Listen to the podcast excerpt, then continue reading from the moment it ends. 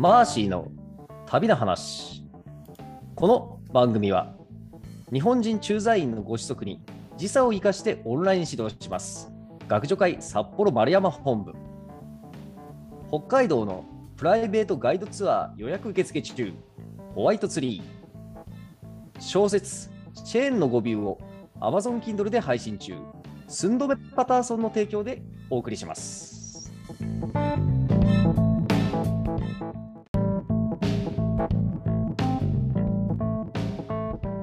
皆さん、こんにちは。ナビゲーターのくまです。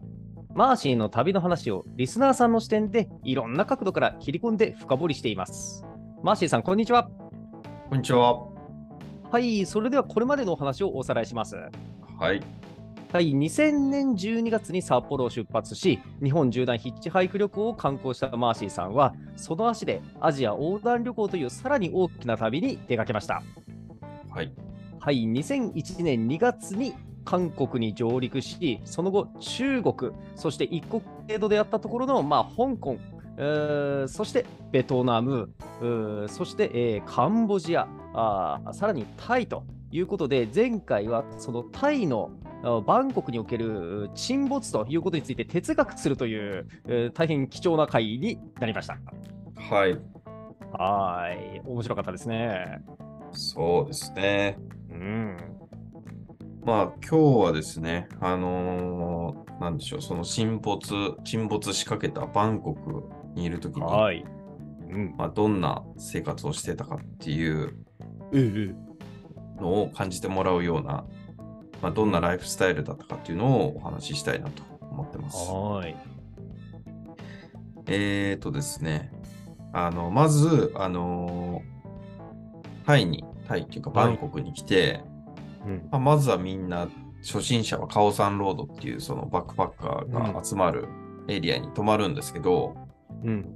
1週間ぐらいして慣れてくると、うん。まあ、そこはやっぱり人が集まってくるところなので、うん。相場が、相場っていうか、まあ、値段が実は割と高くて、そこよりちょっと離れたところの方がいい安い宿がまだあるっていうことに気がつくんですよ。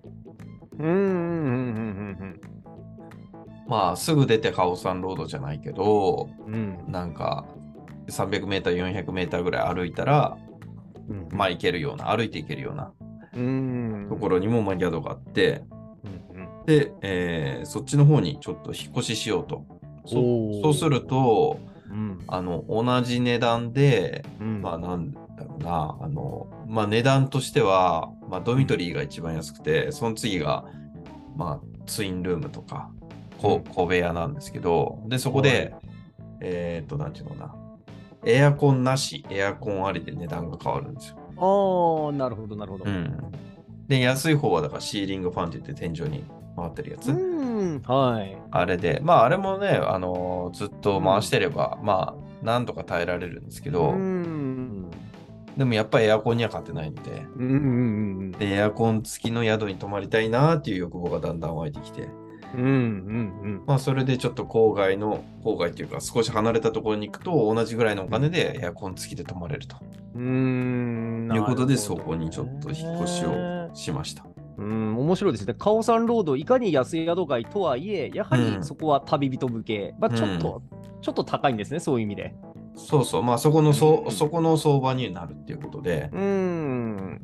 で、そこのちょっと郊外に移動してみたら、がまあ、外国人の人もあんまり泊まってなくて、でも宿、安宿やってるところがあって、おこれはいいなと思って、うんここに引っ越しました。はい。で、えーっとね、今思えば、うん。そこ連れ込み宿だったなっていう感じをしております。ラブホテルですね。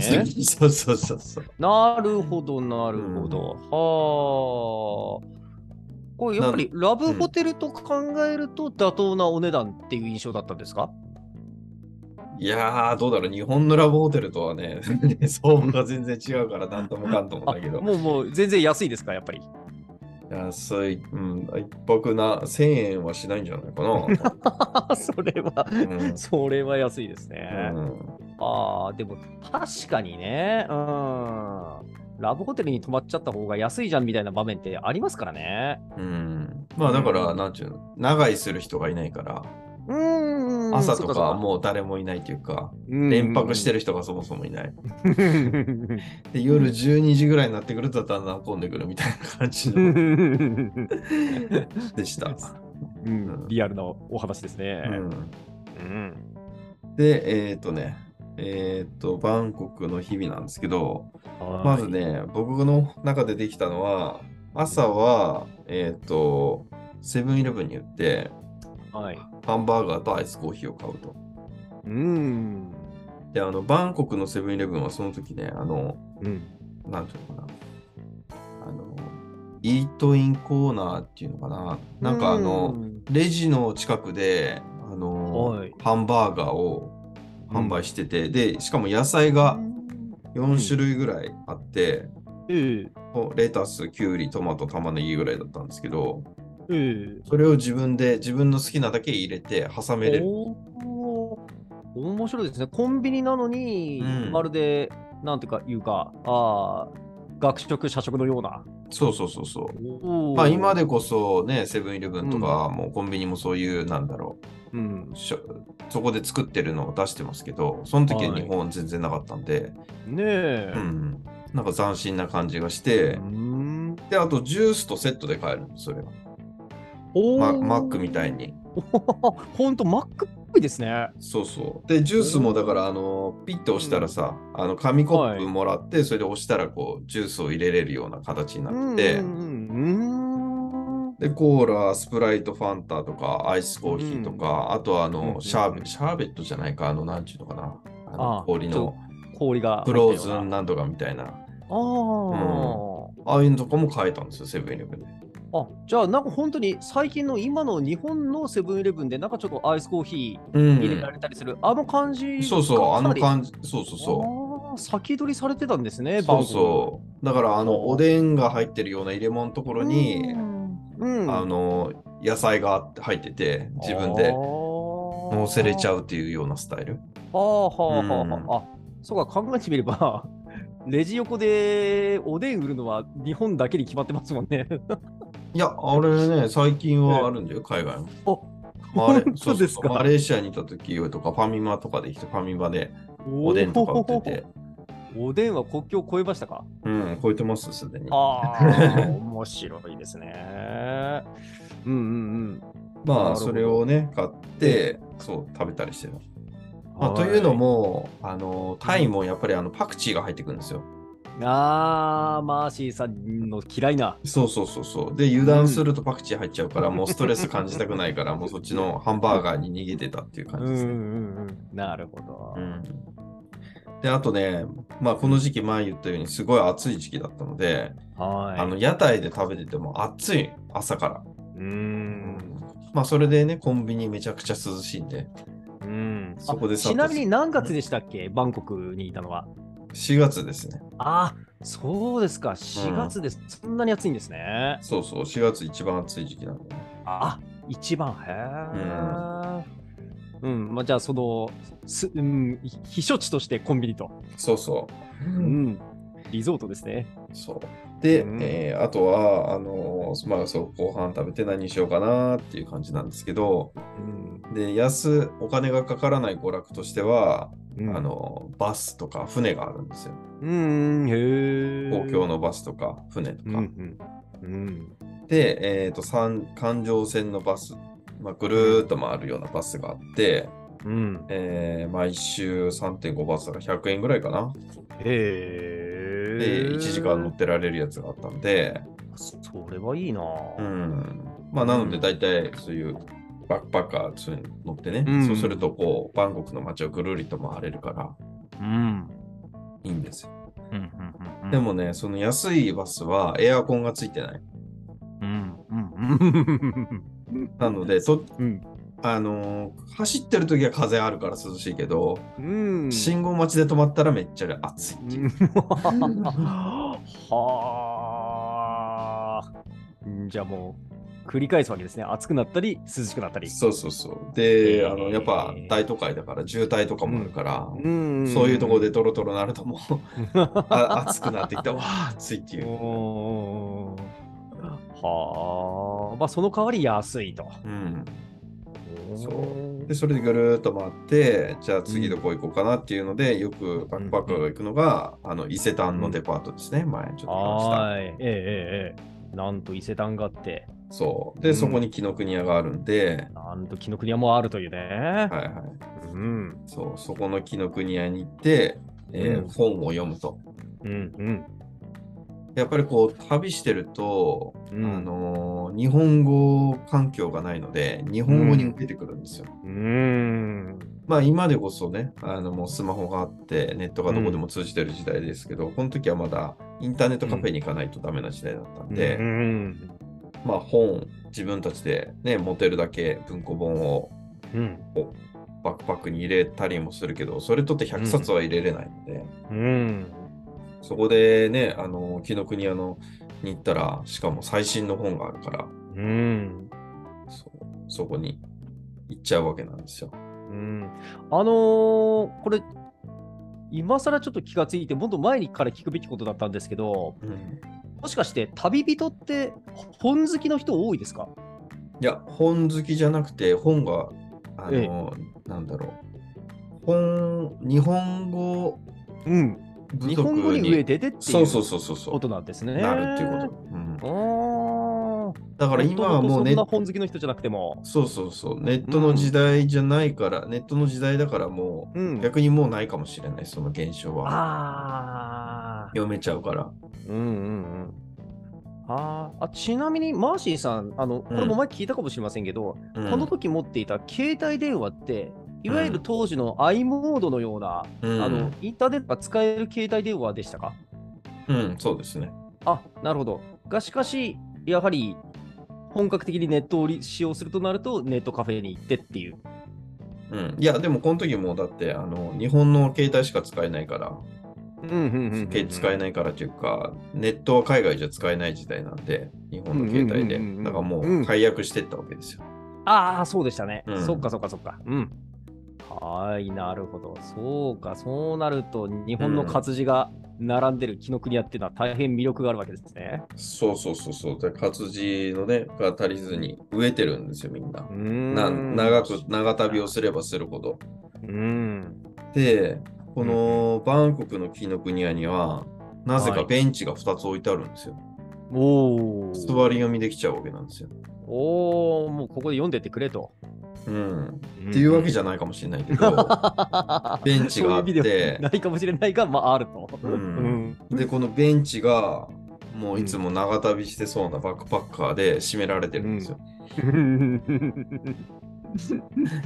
ずっと読んで占領している。うん。そうそうそう。で、紀ノ国屋のお客さん、来てるお客さんもやっぱりなんか日本人の駐在員の人とか、まあ観光客の人もいるけど、日本人が、まあ、バンコクにしては多いエリアになるので、うん。まあ、なんか日本に帰ってきたような錯覚を感感じるんですけど、うんでもその、なんだろうね、あの、漫画を座座り読みしちゃってるお行儀の悪い、あの、うん。ひげぼうぼうのバックパッカーとか見ると、いや、ここはなんか、バンコクあバン、日本じゃないよっていう、バンコクだよっていうのを感じるとね、日本に帰ってきたような懐かしさを覚えるけれども、し日本の紀ノ国屋にはこんな人たちはいないぞと。じゃあ絶対いないと。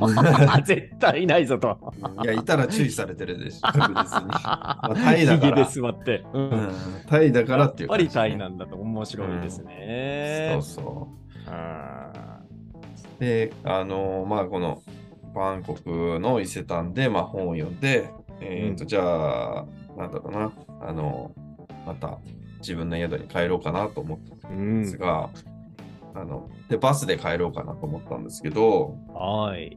このバスに乗るっていうのがですね、うん。実は、あのうん日本と違って大変なんですよ。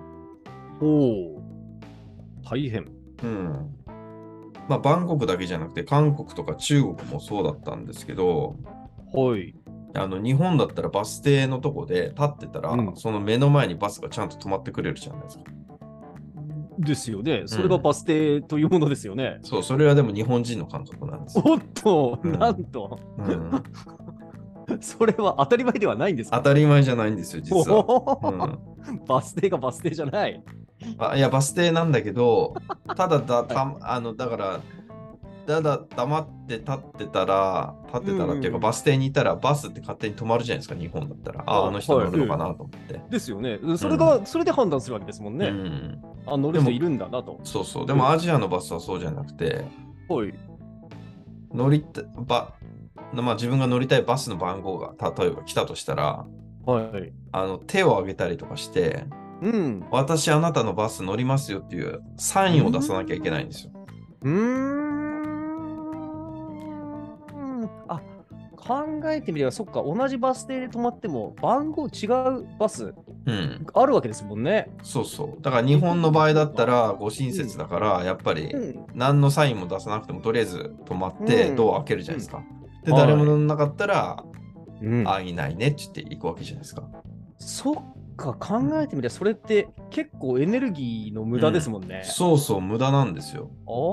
あアジアの場合は、もうそういうのがないなら、じゃあ止まらんよっていうススタンスなんですよ。うんうんうんうんうん。あいそう聞くと合理的。そうそう、合理的なんですよ。まあ、今で言えばね、エコというか、SDGs というか、もったいないというか。そうそうそうそう。はあ、言われてみりゃそうか。うんうんうん。そう、だからそ最初、でもそれを知らなかったので、おい。今まではその韓国とか中国でもバス乗ったことあったけど、多うん分自分と同じバスに乗る人が多分手を挙げてたんですよ。確かに。挙げてた気がしたんですよ。たまたま。あ、そうそうそそっかそ。か。だから自分が手を挙げなくても止まってくれてたけど、うん、でもこの時は同じバスに乗ろうとしてた人が、うんうんいたのかもしれないけど、あんまり気にしてなくて、うん。僕はバス停の前にいるんですよ。はい。でもバスが止まらなかったり、うん。あ、同じ番号の来たなと思ったら、うん。結構手前の方でバッと止まっちゃうんですよ。まあ、あのバスがいろいろ都会だかうんら、うん。同じバス停に違う路線のバスがバンバン来るじゃないですか。うんうんうん。で、2台とか3台とか来たら、うん。ちゃんと、その、なんだろう、詰めれないっていうか、うんうんそう、だから、一つのバスが止まってて、そのバスが乗り降りしたら、日本だったら次のバスがゆっくり来てまた止まるけうん。ど、そうですよね。ええそれももったいないと考えるんですね、向こうでは。ああ、うんそっか。もう止まってるんだから、うんあんたそこまで歩いてこいよっていう感じなんですうーよ。ん。うんそれぐらいあんた歩きなさいよみたいな。う んでもそれを知らなかったので、はい。などんどんバスが行くんですよ。うーん、そうか、そうか。うん、だからなはなんでかなと思って、あ、そうか、俺が行かないといけないのかっていうのを、うーん。にだんだん気づかされるんですよね。うはんい。えーそれで、えっ、と、まあ、その時ね、44番っていう番号のバスを待ってたんですけど、うん、うんまあ、最初、えっ、と、4台あのうんバスが同じバス停に止まろうとして、うんでその自分が乗りたい44番のバスが、まあ、4台のうちの一番後ろだったんですよ。のーで、結構だい、うん看板からもは離れてるんですよ。100メートル以上離れてるんですよ。ら日本 そう。うん。だから日本人的感覚だったら、いやいや、そこから離れてたら次のバス移動するしたら絶対来るでしょっていう感じなんですけど、うん、うん、うん。ですよね。うん来なかったんですよ。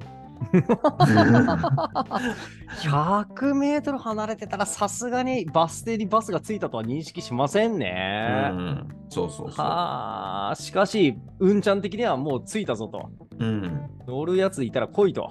う、いうんことだったんですね。そうそう。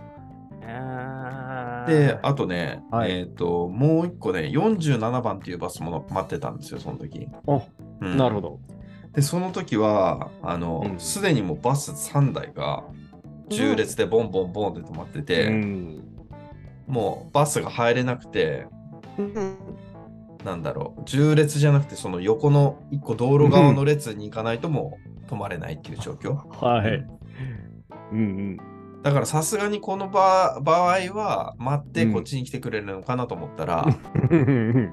そうじゃなくてみん。なもうそのバスの向こう側にの止まってるバスに向かってみんな走ってって乗って、すごいですうんね。ブーンって行っちゃって、ううんなんとね、一番その歩道側の車線ではない車線まで客が行かなきゃいけないと。そうそうそう。ああ。なのでバス停に来て最初の30分ぐらいは、うん。いやなかなか来ないな、止まんないなと思ってう、ん。ぼーっとしてたんだけど、うん。実は近くにバスは来てて、どんどんみんな乗ってるんだっていうのを途中で悟っうんて、うんうん乗るタイミングを計らってたけど、うん。はい。結構遠くまで行かなきゃいけないんだということにうん。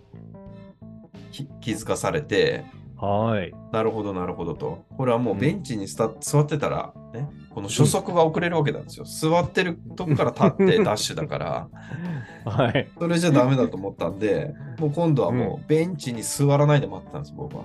うん。スタンバってたんですね。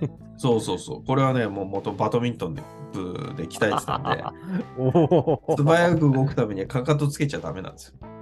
あかかとを上げとけと。うん。それバドミントンの技なんですね。そうそうそう。それを思い出して、えもうかかとを上げて待ってたわけなんですよ、僕は。うんうんうんその時は。これはもう、そうそうそう、乗りますよと。え。うん。うん。で、今度また来たんですよ、バスがブーンと来て。お、来た来たと思ったら、えーウインカーを上げてるんですけど、はいちゃんと止まるか、うんえーあ止まるかっていうか、まあ、バスがあったから、そのバスの前に止まるのか、それともそのバスの後ろに止まるのかによってまた変わるじゃないですか。そっかそっか、まあ、もともと先に来てるバスがやはりあり、うん。それを追い越して、その前に重列駐車するのか、うん。それともお尻の方に止めるのかで、マーシーさんのそのダッシュする向きが180度変わると、そうそうそう。難しい判断ですね。難しい判断を、これをこのドライバーが、でも人間ですから、運転してるわけですよね。ええそこでこう、ドライバーをしっかり見て、うん。あどっちに来そうだと。で、こう、ハンドルをこうね、顔とか見てる方向で、あ、これは後ろだとあ思って、そこからダッシュ。うん。うんで、やっと3度目の正直で、バスに乗ることができたと。もうスポーツですね。そうそうそうそう。運転手との駆け引き、そうそう、駆け引き。相手の動きをいかに先読みするかと。そうそうそうそう。おおだからそれに気づいてから、あのーうん行くともう行っちゃうんですよね、バスが。ー。うーん。うんなので、まあ、なんだろう。まあ、とはいえ、そんな素早く動けない人人たちは、うんはい、もうだから山張ってるんですよ。はあ。後ろ側で待つとかね。ううんん。へえ。そうですよね。ちょっとこうね、あの、足の悪い人とかもいるわけですよね。うん。そっか、山張るんだ。うんで、外れたら、あ、山外れたねで、済んじゃう世界なんですね。そう、だから後ろのバスしか取らない人は後ろのバスだけっていう感じでね、やってるんですね。僕はセンターで守ってたかあらー、逆にちょっと前行くか後ろ行くかみたいになっちゃったけど。うーん。面白いな。はあ、なんか、お俺、前線みたいな人がいるわけですね。うんいやーまあ今になったらもうちょっと乗りやすくなってるかもしれないですけど、うんだからね、あのーおばちゃんとかうん。結構あの、機敏でしたよ、動きが。やっぱり、バス乗るためには。運動神経がなまってないっていうか、うん日々鍛えられてるっていう感じで。いやー、素晴らしいですそうね。そうそう。っか、そっか。いやー、なんというか、うんう。ん、目から鱗ですよね。考えてみれば、バス停に行けばバスが止まってくれるという安心感が我々の運動神経を鈍らせているのそうかもしれませんねそ。うそうそう。これからはやっぱりね、あの予防の医学の視点を取り入れて、バスが止まるか止まらないかっていうぐらいのドキドキ感をさせて、やっぱりじ,、うんじっちゃんばあちゃんを動かしていかないと、我々の医療費っていうのはなかなか下がらないというのを気づかれましたね。ど。バス会社がちょっとここは一つ協力して、はい。えーあえて意地悪な止め方をするのも社会の持続にはいいのかもしれないとそうそうそうぼボケ。させないのにはいいですね。我がバス会社は、うんえーの脳トレ、ボケ防止のために、あえて変な止まり方しますと シ。シニア層の皆さんを期待させていただきますそう。そうそうそう。いいですね。いやいやいやいやいや。まあまあね、まあまあ、もちろんそれは半分以上冗談ですけれども、うんまあそんなことも思うようなはい。出来事ですね、これ。そうですね。うん。まあ、うんそんなこんなでバンコクを満喫して、ついに次はですね、えーラオスへうん行くこ。とになります。はーい。うん。まじゃあ、はいえーはい。あ、えっ、と、そうですね。まあ、前言ったように、ちょっとどこに行こうか迷ったんですけども、うんうんえーとりあえずラオスがですね、その時2週間のビザっていうのをうん出してたので、まあ、はい2週間とりあえず行ってみようと。うんで、楽しかったらラオスにもうちょっと長くいて、そうでもなかったら、あのすぐタイに戻ってきて、次マレーシア行けばいいかということで、うんうんラオスに決めました。はーい。じゃあ、ついにバンコクを出発してラオスに向かったとこういうことですね。はい。はーい。じゃあ次回、いよいよラオス編ということで楽しみにしております。はい。はい。ありがとうございました。ありがとうございました。